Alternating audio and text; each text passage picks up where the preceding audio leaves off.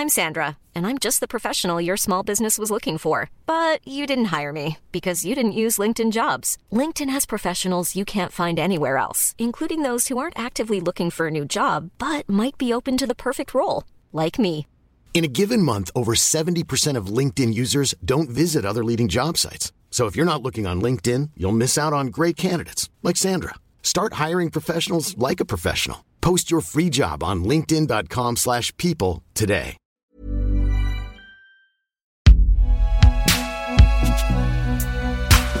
Fabriqué par Binge.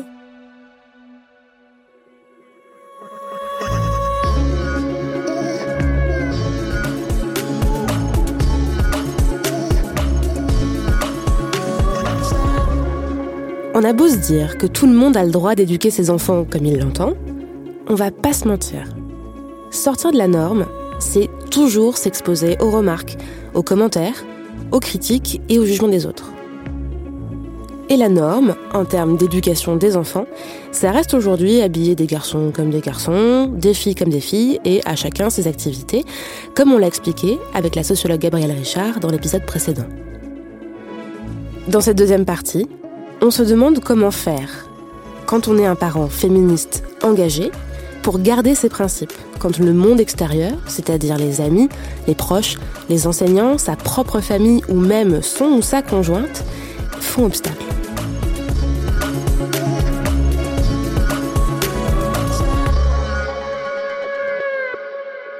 Là, on met un doigt sur une, une véritable préoccupation des parents féministes qui vont nous dire que, ben oui, on peut bien contrôler ce qui se passe à la maison, mais qu'au final, euh, mon enfant va aller à la crèche, mon enfant va aller à l'école et que par défaut, de toute façon, il ou elle va être confronté au, au regard des pères et à l'influence euh, des pères, notamment sur le plan des, des stéréotypes de genre. Donc, tous les parents à qui j'ai parlé vont me dire que euh, euh, la première semaine de scolarisation de leurs enfants, l'enfant va revenir à la maison et va dire non, mais le rose, c'est une couleur de fille finalement, hein, même si ça fait des années qu'on dit le contraire à la maison, que les couleurs sont pour tout le monde. Ou alors, oui, mais les garçons ne, jouent pas à ce type de truc. Donc, vont, euh, les parents sont relativement découragés parce qu'on a l'impression que tous leurs efforts euh, pendant des mois, pendant des années, sont en vain face à la force de cette socialisation entre pères et l'importance de cette socialisation-là. Je pense que ça, ça nous permet d'établir deux constats. Premièrement, je pense qu'évidemment, et on le sait, mais je pense qu'il faut le réitérer, la famille ne fonctionne pas en huis clos. C'est-à-dire que c'est magnifique de mettre en place des choses dans le milieu familial, mais si on le fait sans chercher à obtenir des changements similaires dans le milieu scolaire, ben c'est un petit peu, pas complètement, mais c'est un petit peu en vain. Parce que, justement, euh, étant donné la, la place majeure que l'école va jouer et la socialisation entre, enfants va jouer par la suite. Donc, il faut penser ça de façon commune, je pense.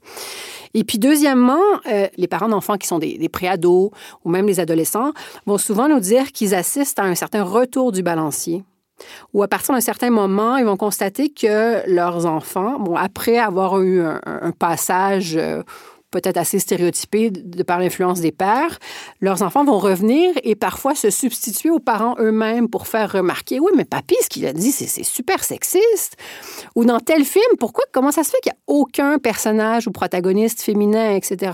Donc, les parents qui ont des enfants qui ont vieilli se rendent compte qu'au final, non, c'est pas des apprentissages qui ont été en vain, c'est pas des apprentissages qui ont été perdus, c'est quelque chose qui reste sous-jacent à un certain moment, qui revient à d'autres moments, mais c'est un, je pense que c'est un fondement de l'éducation de nos enfants et qui demeure euh, par la suite avec euh, donc des fluctuations en fonction de- du temps. Moralité, si vous êtes parent, ne désespérez pas, ça va finir par porter ses fruits. C'est ce qu'on remarque dans beaucoup de parcours de parents qui vont dire, il y a des moments où c'est un peu des, des passages creux, où moi, je continue d'éduquer mon enfant comme je pense qu'il qu'il ou elle devrait être éduqué à la maison. Les valeurs qui sont les nôtres demeurent à la maison. Euh, cette exploration sur le plan du genre euh, est toujours autant possible à la maison, même s'il y a une rigidité par rapport au rôle de genre et au, possible euh, en milieu scolaire. il y aura toujours cet endroit sécuritaire où battre en retraite.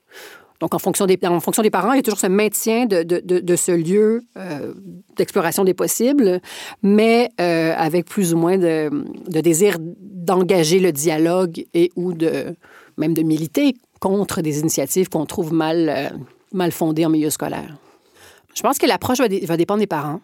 C'est-à-dire qu'il y a des parents qui vont, qui vont s'en faire une mission personnelle et qui, donc un, un, parent non binaire que j'interviewais récemment me disait qu'il y avait eu à la à l'école ou à la crèche une journée déguisement où il fallait que les filles s'habillent en princesse. Et donc, le parent disait, ça n'a aucun sens. Mon enfant, elle, n'a pas envie de se déguiser en princesse et je ne suis pas d'accord avec ça. Donc, c'est un parent qui est monté aux barricades, aller voir la direction, revendiquer le fait que c'était une, activité qui n'avait pas lieu d'être, etc. Et effectivement, l'activité n'existe plus et est tombée donc, pour les années subséquentes. Donc, c'est des, des, actions qui peuvent être entreprises par des parents particulièrement euh, déterminés, mais c'est pas tout le monde qui a cette énergie-là. Donc on peut aussi rassurer des parents qui vont écouter en disant si vous laissez tomber, c'est pas grave aussi. Ça, ça, ça, fait partie du, du, jeu quelque part. Je, je pense que c'est un travail qui est relativement épuisant à mener de la part des parents étant donné que euh, ces présomptions d'hétérosexualité qu'on mène euh, à l'égard des enfants qui nous entourent, la force des rôles de genre, ça s'inscrit tellement dans le quotidien, dans les micro-détails du quotidien, qu'on ne peut pas, en tant que parent, sans, se, vouer... Euh, au burn-out, on ne peut pas décider d'en de, de, faire une croisade personnelle à chaque fois. Je pense qu'en tant que parent, c'est important de se recentrer, de dire qu'est-ce qui est prioritaire pour moi, pour notre couple, pour notre famille, et voir ensuite en fonction des énergies, puis en fonction de, de l'ouverture qu'on perçoit chez les interlocuteurs, parce qu'il y, y, a des gens avec qui le, débat peut être stérile.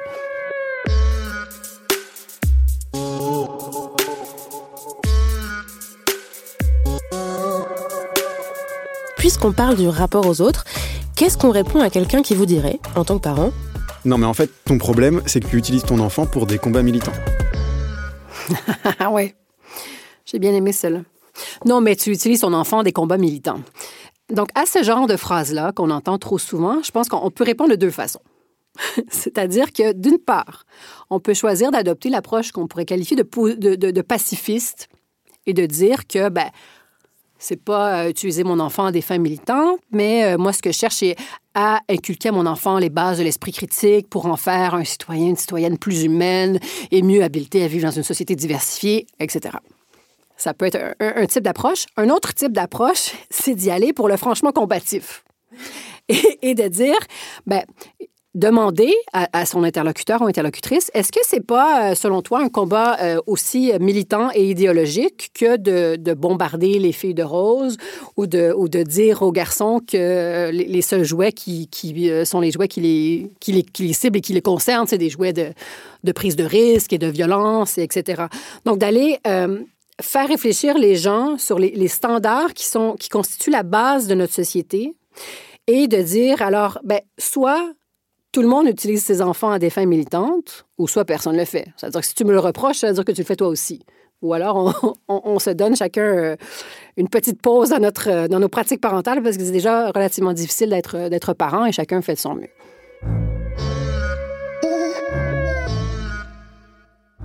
Non mais tu vas pas me dire que ton fils a décidé tout seul de porter des robes, il y a un souci quand même. D'une part, c'est important de, mettre au clair le fait que euh, quand on parle de d'assignation de genre, d'identité de genre, d'expression de genre et d'orientation sexuelle, ce sont des choses qui sont complètement différentes. Ce sont des dimensions différentes d'une personne. Je spécifie parce que souvent les gens vont dire oui mais ton fils il va pas mettre une, euh, une robe, euh, c'est parce qu'il est gay ou il va devenir gay, etc. Donc il y a une grande confusion dans l'esprit de beaucoup de personnes autour du fait que tout ça ce serait la même façon et ça tiendrait en morceaux très très très très serrés et que de permettre un, brin de folie dans tout ça, ça déconstruirait, ça, ça, ça ferait exploser euh, tout ce qu'on veut construire avec notre enfant. Donc, si mon fils met une robe, ça ne veut pas dire qu'il est une fille, et ça ne veut pas dire qu'il va devenir gay ou qu'il est gay. Ça ne veut pas dire qu'il euh, même qu'il s'explore sur le plan du genre, bien que ça peut être le cas. Euh, comprenons-nous bien, il peut être et faire et devenir toutes ces choses-là, et c'est pas un problème, mais euh, c'est pas, ça va se faire indépendamment des vêtements que l'enfant va porter. Donc, il n'y a pas d'adéquation entre tout ça. Donc, si mon fils veut mettre une robe, ça veut rien dire d'autre qu'il trouve la robe belle et qu'il aime bien peut-être comment la robe tourne quand, quand, quand il, bouge, il bouge dans l'espace. Et ça veut aussi dire que s'il le verbalise auprès de moi, c'est qu'il sent qu'il ne sera pas jugé pour ça au sein de sa famille. Donc, ça, ça, contribue à établir le fait que moi, en tant que parent, j'ai réussi à faire que euh, dans la famille, dans mon environnement, mon enfant se sent assez en sécurité et assez à l'aise pour verbaliser des choses qui ailleurs pourraient être moins bien perçues, moins bien reçues ou, voire euh, empêchées radicalement. Et puis, par ailleurs, on peut également euh, rétorquer à cette personne-là et lui dire Qu'est-ce que toi, tu t'empêches de faire par peur du jugement des autres? Je pense que chaque personne est en mesure d'identifier au moins une chose que je ferais ou que j'aurais aimé faire quand j'étais petit, mais que j'ai pas osé parce que on m'a fait comprendre que, etc. Donc, de ramener ça à la personne et de dire que c'est pas une expérience euh, atypique et exceptionnelle, mais que chaque personne est en mesure d'identifier un moment où euh, on, aurait voulu déroger à ces normes-là très strictes et on l'a pas nécessairement fait et comment on s'est senti à ce moment-là?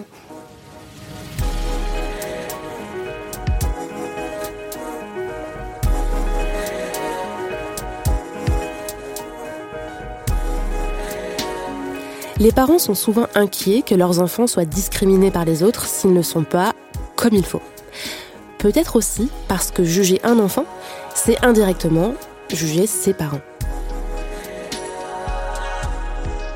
C'est intéressant parce que c'est souvent ce qui est évoqué euh, quand on me parle, euh, quand les pères me parlent, les, pères euh, cisgenres, même les pères hétéros, ce qu'ils ce vont évoquer, c'est que, ou ce que leurs partenaires vont évoquer en entretien, c'est que souvent, on va être permissif dans la sphère familiale, d'accord, mets une robe si tu veux, mon garçon, il n'y a pas de souci. Mais dès qu'on sort, non, là, tu vas pas sortir en robe parce que quand on sort, il y a les regards d'autrui. Et les regards d'autrui ne posent pas nécessairement problème à l'enfant quand il est jeune pose problème à l'adulte qui accompagne l'enfant. Et là, c'est intéressant après d'aller donc interroger pourquoi toi, en tant que, ben, dans ce contexte-ci, que, que, père cisgenre hétéro, pourquoi ça te pose problème que ton fils porte une robe? Qu'est-ce que, qu'est-ce que, quelles sont tes craintes? Qu'est-ce que tu as, l'impression que les gens pensent que tu as échoué? Où exactement? Donc, effectivement, d'aller, d'aller interroger ça, c'est toujours, je pense, assez euh, riche en termes de contenu. Qu'est-ce qu'on répond à quelqu'un qui dirait qu'en tant que parent, non mais là en fait, tu brimes la féminité de ta fille. Cette phrase-là va présumer qu'il existe une nature féminine et une nature masculine qui s'exprimerait nécessairement de la même façon chez toutes les filles et chez tous les garçons. On sait que c'est pas le cas. Il y a autant, de façons de ressentir euh, et d'exprimer sa féminité, sa masculinité et son genre qu'il y a de personnes. Puis les enfants n'y font pas exception. C'est l'approche complètement inverse d'une parentalité féministe. Une parentalité féministe dit justement, je cherche à te permettre d'être qui tu es, peu importe comment tu t'identifies et comment tu veux t'exprimer. Hein. C'est le contraire d'une éducation qui cherche à, brimer quelqu'un sur le plan du genre et sur le plan, euh, sur le plan des sexualités. On va souvent euh, dire des parents féministes euh, que ce sont des parents qui, par exemple, n'aiment pas les poupées, détestent les Barbies, etc. Alors que la plupart des parents auxquels j'ai parlé vont dire, ben c'est aucunement le cas. Je, je déteste pas les poupées, je déteste pas le rose. Ce que je déteste, c'est que ce soit la seule chose qu'on permet à ma fille d'utiliser comme jouet. Ce que je déteste, c'est les restrictions associées à ça, en dites ou non dites. Mais à partir du moment où on élargit les, jouets, les jeux, les vêtements, les couleurs, euh, les activités qui sont possibles de, mobiliser par les enfants, bien, on n'est pas dans une, une, approche qui brime la féminité ou la masculinité. Non mais toi, c'est terrible. Tu te revendiques hyper féministe et ton gosse fait des trucs super clichés. Tu fais pas mieux que les autres en fait. Les, parents féministes font souvent l'objet de moqueries de la part des proches ou de l'entourage euh, quand justement leur enfant se comporte conformément euh, au stéréotype de genre. Hein, qu'ils ont un garçon qui est tellement intéressé par les voitures ou une fille qui adore jouer au Barbie, ben souvent on va se moquer des parents. Ah, tu voulais que euh, ta fille joue avec des camions, ben c'est raté, etc. Donc les proches ont l'impression de considérer que c'est un constat d'échec de l'éducation parentale, mais c'est mal comprendre l'objectif d'une parentalité féministe. Parce que les parents féministes encore une fois, je, le répète, c'est pas des parents qui détestent les poupées. Leur but, c'est pas de faire que les garçons jouent avec des jouets de filles et que les filles jouent avec des jouets de garçons. C'est pas ça. L'indicateur du succès d'une parentalité euh, féministe, c'est simplement un, un, gamin qui est épanoui, un gamin qui fait des choix en fonction de ses goûts personnels. Donc, si mon garçon ne fait que des trucs de gars, super, mais ce sera en pleine connaissance de cause et pas simplement parce qu'il a un pénis entre les jambes et que j'ai présumé, en tant que parent, que c'était les jouets qui allaient l'intéresser. Tout ce qu'on vient de dire là, c'est parfois inaudible pour ses amis, ses proches et surtout sa famille. Pour beaucoup de parents, c'est les, les relations avec les grands-parents qui est souvent problématique ou qui nous rapportent comme étant problématique, où les parents vont dire, ben nous, notre approche parentale avec nos enfants, on veut faire comme ça. On veut, on veut avoir une approche féministe et ça veut dire que quand vous donnez des jouets, quand vous faites des sorties, ben soyez un peu vigilant par rapport à tel tel truc. Pour nous, c'est important. Et euh, donc, de la part des parents, ce qu'on, ce qu'on a d'écho des grands-parents, c'est bon. Euh, bon, parfois des grands-parents qui veulent bien faire et qui sont un peu maladroits. Et puis ça, c'est une question de, temps et d'apprentissage et de, communication. Mais on a quand même des, modèles de grands-parents qui euh, s'inscrivent en faux par rapport à ça et qui vont même tenir tête à cette ligne directrice euh, des parents qui vont dire ouais mais toi t'offres jamais de, de jamais de roses à ta fille moi je vais lui acheter que des trucs roses parce que ça va lui manquer si elle n'a pas accès à bon, à, ce genre de choses avec des brillants, des trucs roses, des poupées, etc. Donc, on a des parents qui, qui vraiment vont s'inscrire à faux et ce qui va causer souvent des froids dans les relations euh, de, famille élargies, où on voit des, des, des, familles où les relations entre parents et grands-parents deviennent très tendues, justement autour de la question de euh, du, choix d'une pratique parentale féministe ou queer. Donc, il y a beaucoup d'incompréhension. Euh, dans bien des cas, c'est lorsque, bon, quand il s'agit d'un enfant qui, euh, qui est porté par l'un des membres du couple, c'est souvent lors de, des, des, bon, des cadeaux entourant la naissance que se tiennent les premières discussions autour de ça, où, où les parents vont essayer d'être un peu, euh, lorsqu'ils connaissent le sexe de l'enfant vont essayer, et, qui le communiquent, vont essayer d'être un peu prescriptifs et de dire, ah, d'accord, je vous ai dit que nous avions un garçon, pas nécessaire de me donner que des pyjamas bleus, n'hésitez pas à aller dans toutes les couleurs, etc. Toutes ces choses nous plaisent. Donc, vont établir d'entrée de jeu leurs leur règles du jeu, finalement. Et, euh, bon, après, évidemment, tout dépend de, des, cas de figure, des, parents, des relations, etc. Parce que aussi, euh, ce qui est à garder en tête, c'est que euh, ben, les gens qui sont parents aujourd'hui étaient enfants jadis hein, et ont été éduqués d'une certaine façon également sur le plan du genre. Il y a souvent un clash. Hein. Beaucoup de parents vont dire, ben moi, c'est en réaction à l'éducation que j'ai eue que je souhaite inculquer telle et telle valeur à mon enfant. Donc, c'est souvent, comme c'est en réaction, on, assiste à deux modèles parentaux qui, qui arrivent en collision frontale, avec parfois certains dégâts collatéraux. Et quand il y a clash, qu'est-ce qu'on peut mettre en place? Est-ce qu'il faut fixer des règles claires avec les autres? Je pense qu'à partir du moment où on, a des, valeurs qui nous semblent incontournables, qu'elles concernent ou non la parentalité féministe ou queer, c'est important de les, verbaliser auprès de nos proches. Euh, elles peuvent être, dans certains cas, tournées en ridicule et même ignorées. Et donc, ce ne sera pas faute de, les avoir communiquées euh, relativement clairement. La difficulté, c'est qu'en en tant que parent, il nous incombe souvent de, compenser pour les, comportements qu'on juge inadéquats ou qui ne respectent pas nos valeurs de la part d'autres individus. Donc, si effectivement, moi, je dis à, la grand-mère de mes enfants, ben, je, aux grands-parents de mes enfants, euh, évitez de donner des choses un peu trop, euh, trop euh, genrées, filles, garçons, et s'ils donnent quand même des choses que je considère que moi, j'aurais pas acheté, ben, je vais souvent prendre sur moi pour ben, aller acheter des jouets que je, considère complémentaires pour les exposer à d'autres choses.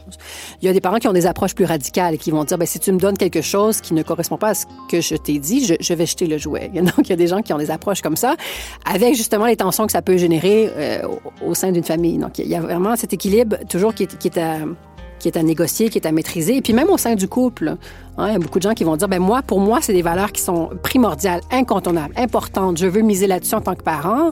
Et puis le conjoint ou la conjointe euh, qui considère que c'est un peu futile et que c'est pas, euh, c'est pas une préoccupation euh, majeure tant que l'enfant est nourri, blanchi et dort. Bon, pourquoi on se préoccuperait de, ce qui, de ce avec quoi il joue?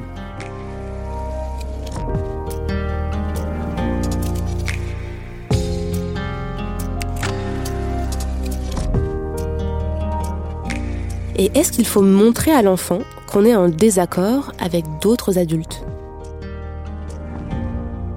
Comme avec bien des choses euh, qui concernent l'éducation, il n'y a pas nécessairement de, de bonne réponse ou de bonne façon d'agir par rapport à ça. Je, je, pense, du moins moi, dans ma pratique parentale, je suis toujours vigilante de ne des mots que je. la manière dont je décris les comportements d'autrui. Donc, j'évite de, de, de, de, laisser entendre qu'une personne est malveillante ou etc. Donc, la manière dont je le dirais serait très précautionneuse et, je ferais preuve de diplomatie là, autant que possible. Mais moi, je ne serais pas contre l'idée de dire euh, euh, telle personne a donné tel cadeau, mais regarde, moi, j'aime pas tel, tel cadeau parce que regarde ce que ça, ce que ça veut dire. Un exemple super concret de ça récemment, quelqu'un a donné à, ma fille de 10 ans une petite cloche où on sonne et c'est écrit bisous. Et donc, on sonne et on, obtient un bisou de quelqu'un. Et puis je me disais, mais ça n'a aucun sens sur le plan du consentement, mais ça m'emmerde que ce soit à la maison. Et puis cette cloche est évidemment rose et ça représente tout ce que je déteste. et finalement, j'ai réfléchi à ça, je me, je suis posé un moment, puis je me suis dit, dans le fond, c'est ça, je, vais expliquer pourquoi à mon enfant qui est en âge de comprendre, pourquoi ça me pose problème. Qu'est-ce que tu, qu'est-ce que tu penses c'est quoi cette, cloche-là? Ben, je sonne, tu vois, puis la personne est obligée de me donner un bisou. Mais qu'est-ce que tu en penses que quelqu'un soit obligé de donner un bisou? si je te disais, tu es obligé de donner un bisou à telle personne, est-ce que tu aurais toujours envie? Ben non, mais alors, blablabla. Donc, c'est un outil, ça devient un outil pédagogique. À ce titre-là, moi, en tant que parent, je, ne rejette pas ce genre de jeu, de jouets, de situations d'apprentissage parce que ça me permet de cheminer avec mon enfant. Il y a d'autres parents qui auront des approches autres qui seront tout aussi bonnes dans leur contexte euh, respectif. Et puis si votre entourage est en désaccord total avec votre éducation féministe et queer, eh ben trouvez d'autres parents qui sont dans la même impasse que vous. Probablement qu'en tant que parents, on, s'oublie dans nos efforts de, parentalité euh, féministe ou queer, parce que clairement, l'exercice est beaucoup plus difficile pour les parents que pour l'enfant, parce qu'évidemment, l'objectif est de créer... Euh, d'ouvrir euh, toutes les possibilités euh, qu'on offre à notre enfant. Donc, effectivement, probablement qu'on n'a pas énormément de réflexion, de, de, de, réflexion sur à quel point c'est difficile pour nous. Puis, par ailleurs, on, a très peu de lieux où on peut échanger entre parents autour de ces problématiques-là, où la plupart des lieux de socialisation entre parents, qu'ils soient formels ou informels, la sortie des classes en est, en est un... Euh, informel, euh, c'est pas nécessairement euh, des moments qui sont qui nous permettent euh, de façon propice d'identifier des parents qui partagent ces mêmes visions euh, d'une éducation inclusive et, queer, finalement. Donc, c'est souvent des discours relativement convenus. On, on va rester en superficialité, des bon, qu'est-ce qui s'est passé à l'école, les devoirs aujourd'hui, etc. On, rit de quelques, quelques blagues euh, politiquement correctes et on, et on, retourne à la maison. Donc, il y, a, peu, il me semble, et, pour l'avoir entendu de la part de beaucoup de parents, peu de lieux où les parents peuvent aller se ressourcer eux-mêmes, aller chercher des informations complémentaires. Comment ça se passe chez toi? Est-ce que tu as vécu ce genre de problème aussi, comment tu t'en es sorti, etc. Je pense que c'est important pour les parents de réseauter autant que faire se peut. Et il y a certains euh, réseaux sur Facebook, euh, euh, parents féministes, parentalité queer en anglais ou en français, queer parents, etc., qui sont des réseaux d'échange entre parents qui on partage des valeurs relativement similaires et qui vont justement se consulter sur des situations, des, cas de figure très précis où justement j'ai reçu tel truc, mais je peux pas dire telle affaire. Donc il y, a, des moyens de rejoindre une communauté d'idées euh, en ligne, relativement facile d'accès. Sinon, euh, j'ai des recommandations de lecture, des suggestions de lecture sur le, plan des, parentalités queer, parce que c'est très, très peu représenté, euh, notamment dans la littérature. je pense qu'on ne peut pas faire l'économie de parler des argonautes Maggie Nelson aux éditions du Sous-sol. Euh, c'est donc dans Les Argonautes, on parle d'une famille qui est a priori relativement banale, hein, qui habite à Los Angeles. On a une femme, on a son mari, on a un enfant, on a un projet d'un deuxième enfant, on a une grossesse, etc. Donc on se dit relativement banal, mais ce que le résumé ne dit pas, c'est que ces familles, c'est une famille euh, complètement queer. Donc, euh, la femme, elle est queer, le mari, euh, c'est un homme trans qui se décrit aussi comme butch, c'est lui qui a porté le premier enfant. Donc, on est vraiment dans une configuration familiale qu'on ne voit jamais représentée. Puis la beauté de, ce livre-là, c'est de montrer à quel point c'est un modèle dans lequel les, protagonistes ou les personnes trouvent, ben, trouvent leur joie et leur épanouissement personnel. Donc, un très beau livre. Sinon, sur un, sur un autre plan, je pense que c'est intéressant d'aller consulter Love Me Tender de Constance Debré aux éditions Flammarion, parce que euh, ça raconte le, parcours un peu de, j'ai envie de dire, de transfuge de genre de, son autrice, euh, qui passe de mère dans une famille euh, hétéro à célibataire, qui perd la garde de son fils et qui cumule les rencontres lesbiennes et qui se dépossède de toutes ces de toutes euh, ressources et euh, appartements, etc.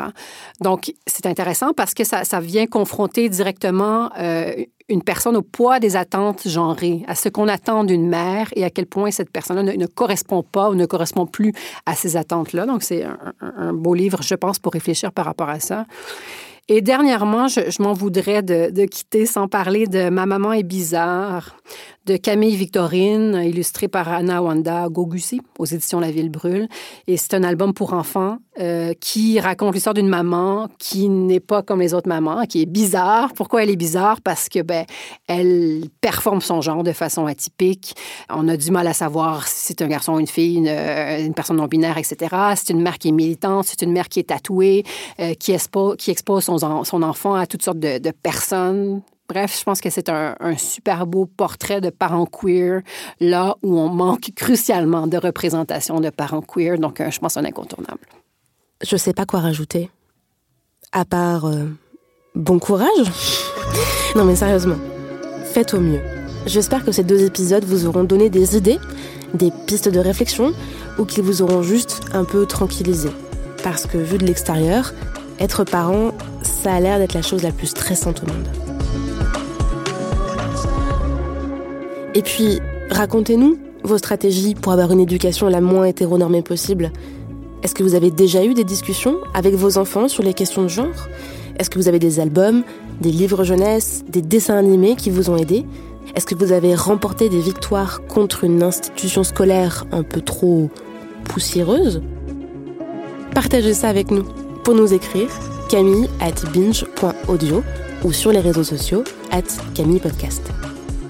Cet épisode a été réalisé par Solène Moulin, produit par Lauren Bess, et Camille est un podcast maison Binge Audio.